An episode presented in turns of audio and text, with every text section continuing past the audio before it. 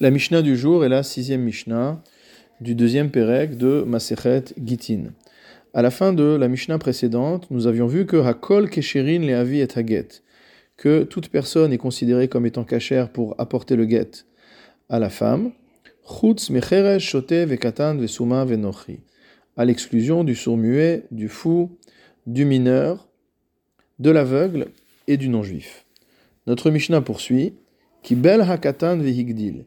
Si jamais l'enfant, le mineur, a reçu le guet et il a grandi ensuite. C'est-à-dire qu'au moment où il a reçu le guet des mains du mari, il était encore mineur, et au moment où il a remis le guet à la femme, il avait atteint l'âge adulte, il avait atteint l'âge de 13 ans et un jour. Cheresh venit pakar. Celui qui était sourd-muet il a reçu le guet entre les mains alors qu'il était sourd-muet, mais au moment où il a remis le guet à la femme, il a été guéri de sa maladie et il a recouvré euh, il a recouvré la parole. Souma venit patar, de la même manière pour un aveugle, il était aveugle au moment où il a reçu le guet et il a été guéri entre-temps, et lorsqu'il a apporté le guet à la femme, il voyait normalement. Choté venishtapa, Quelqu'un qui était fou, qui était perturbé, au moment où il a reçu le guet des mains du mari et qui, au moment où il a remis le guet à la femme, était guéri, était revenu à une sérénité psychologique parfaite.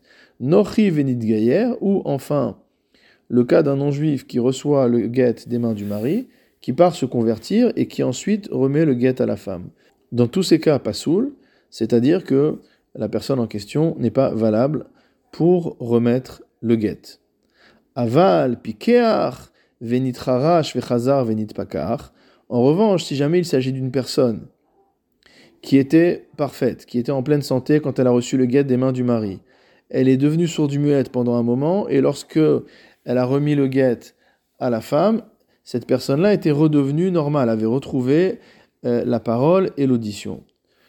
De la même manière, piteach, venistema, vechazar, venit patar, quelqu'un qui voyait normalement au moment où il a reçu le guet, ensuite il est devenu aveugle et il a recouvré la vue et ensuite il a remis le guet à la femme, ou alors chafouille, venishtata, vechazar, venishtapa, une personne qui était normale et qui est devenue folle et qui a recouvré euh, sa santé d'esprit au moment où elle remet le guet à la femme, dans tous ces cas-là, kacher, dans tous ces cas-là, la personne qui a remis le guet est considérée comme valable comme euh, une personne qui est en droit de le faire. Zehaklal, la Mishnah nous résume cela avec une règle générale.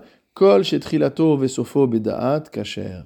Dès lors que, au moment où on reçoit le get, la personne est bedaat, la personne est en pleine possession de ses moyens, et qu'au moment où elle va remettre le get à la femme, elle est également en pleine possession de ses moyens, dire ça commence bien et ça finit bien, même si au milieu il y a une phase qui est problématique, une phase de cécité, une phase de folie, etc. Malgré tout, Kacher, un tel euh, émissaire pour remettre le guet à la femme est valide. Concernant celui qui était voyant et qui est devenu non-voyant par la suite, le Barthénora précise qu'il n'a pas besoin de redevenir voyant euh, pour pouvoir remettre le guet à la femme, car ce dont on avait besoin, c'est qu'il puisse dire Befanaïn irtav ou Befanaïn ertam, que le guet a été rédigé et signé devant lui. Donc si au moment de la remise, euh, du guet, il a bien, au moment où on lui a remis à lui le guet, il était bien voyant, alors il, a pu, il peut dire que. En revanche, pour remettre le guet à la femme, il n'a pas besoin euh, d'être voyant. Et donc la Mishnah probablement a suivi le même ordre que dans les autres cas, mais ce n'est pas forcément nécessaire. Le Barthénora rapporte encore une autre précision. Vechol tous les gens qui sont impropres à témoigner en raison du fait que ce sont des fauteurs, des gens qui transgressent la Torah. Psulin les avietaget, ils sont également impropres à transmettre le get à la femme. Chez En et Manim Lomar Befanaï Nirta Fanaï Nertam. Là, c'est pas qu'ils voient pas ou qu'ils entendent pas, etc. C'est que leur témoignage, lorsqu'on dit Befanaï Nirtav ou Befanaï Nertam, lorsqu'on dit que le guet a été rédigé devant moi et signé devant moi, c'est une forme de témoignage. Or, ces gens-là sont impropres à témoigner et donc ils ne peuvent pas jouer ce rôle. Ve'im haget mekuyam bechotamav, Si par contre le get est attesté par les signatures, à ce moment-là, ksherim le avio, ils peuvent eux-mêmes apporter le get à la femme.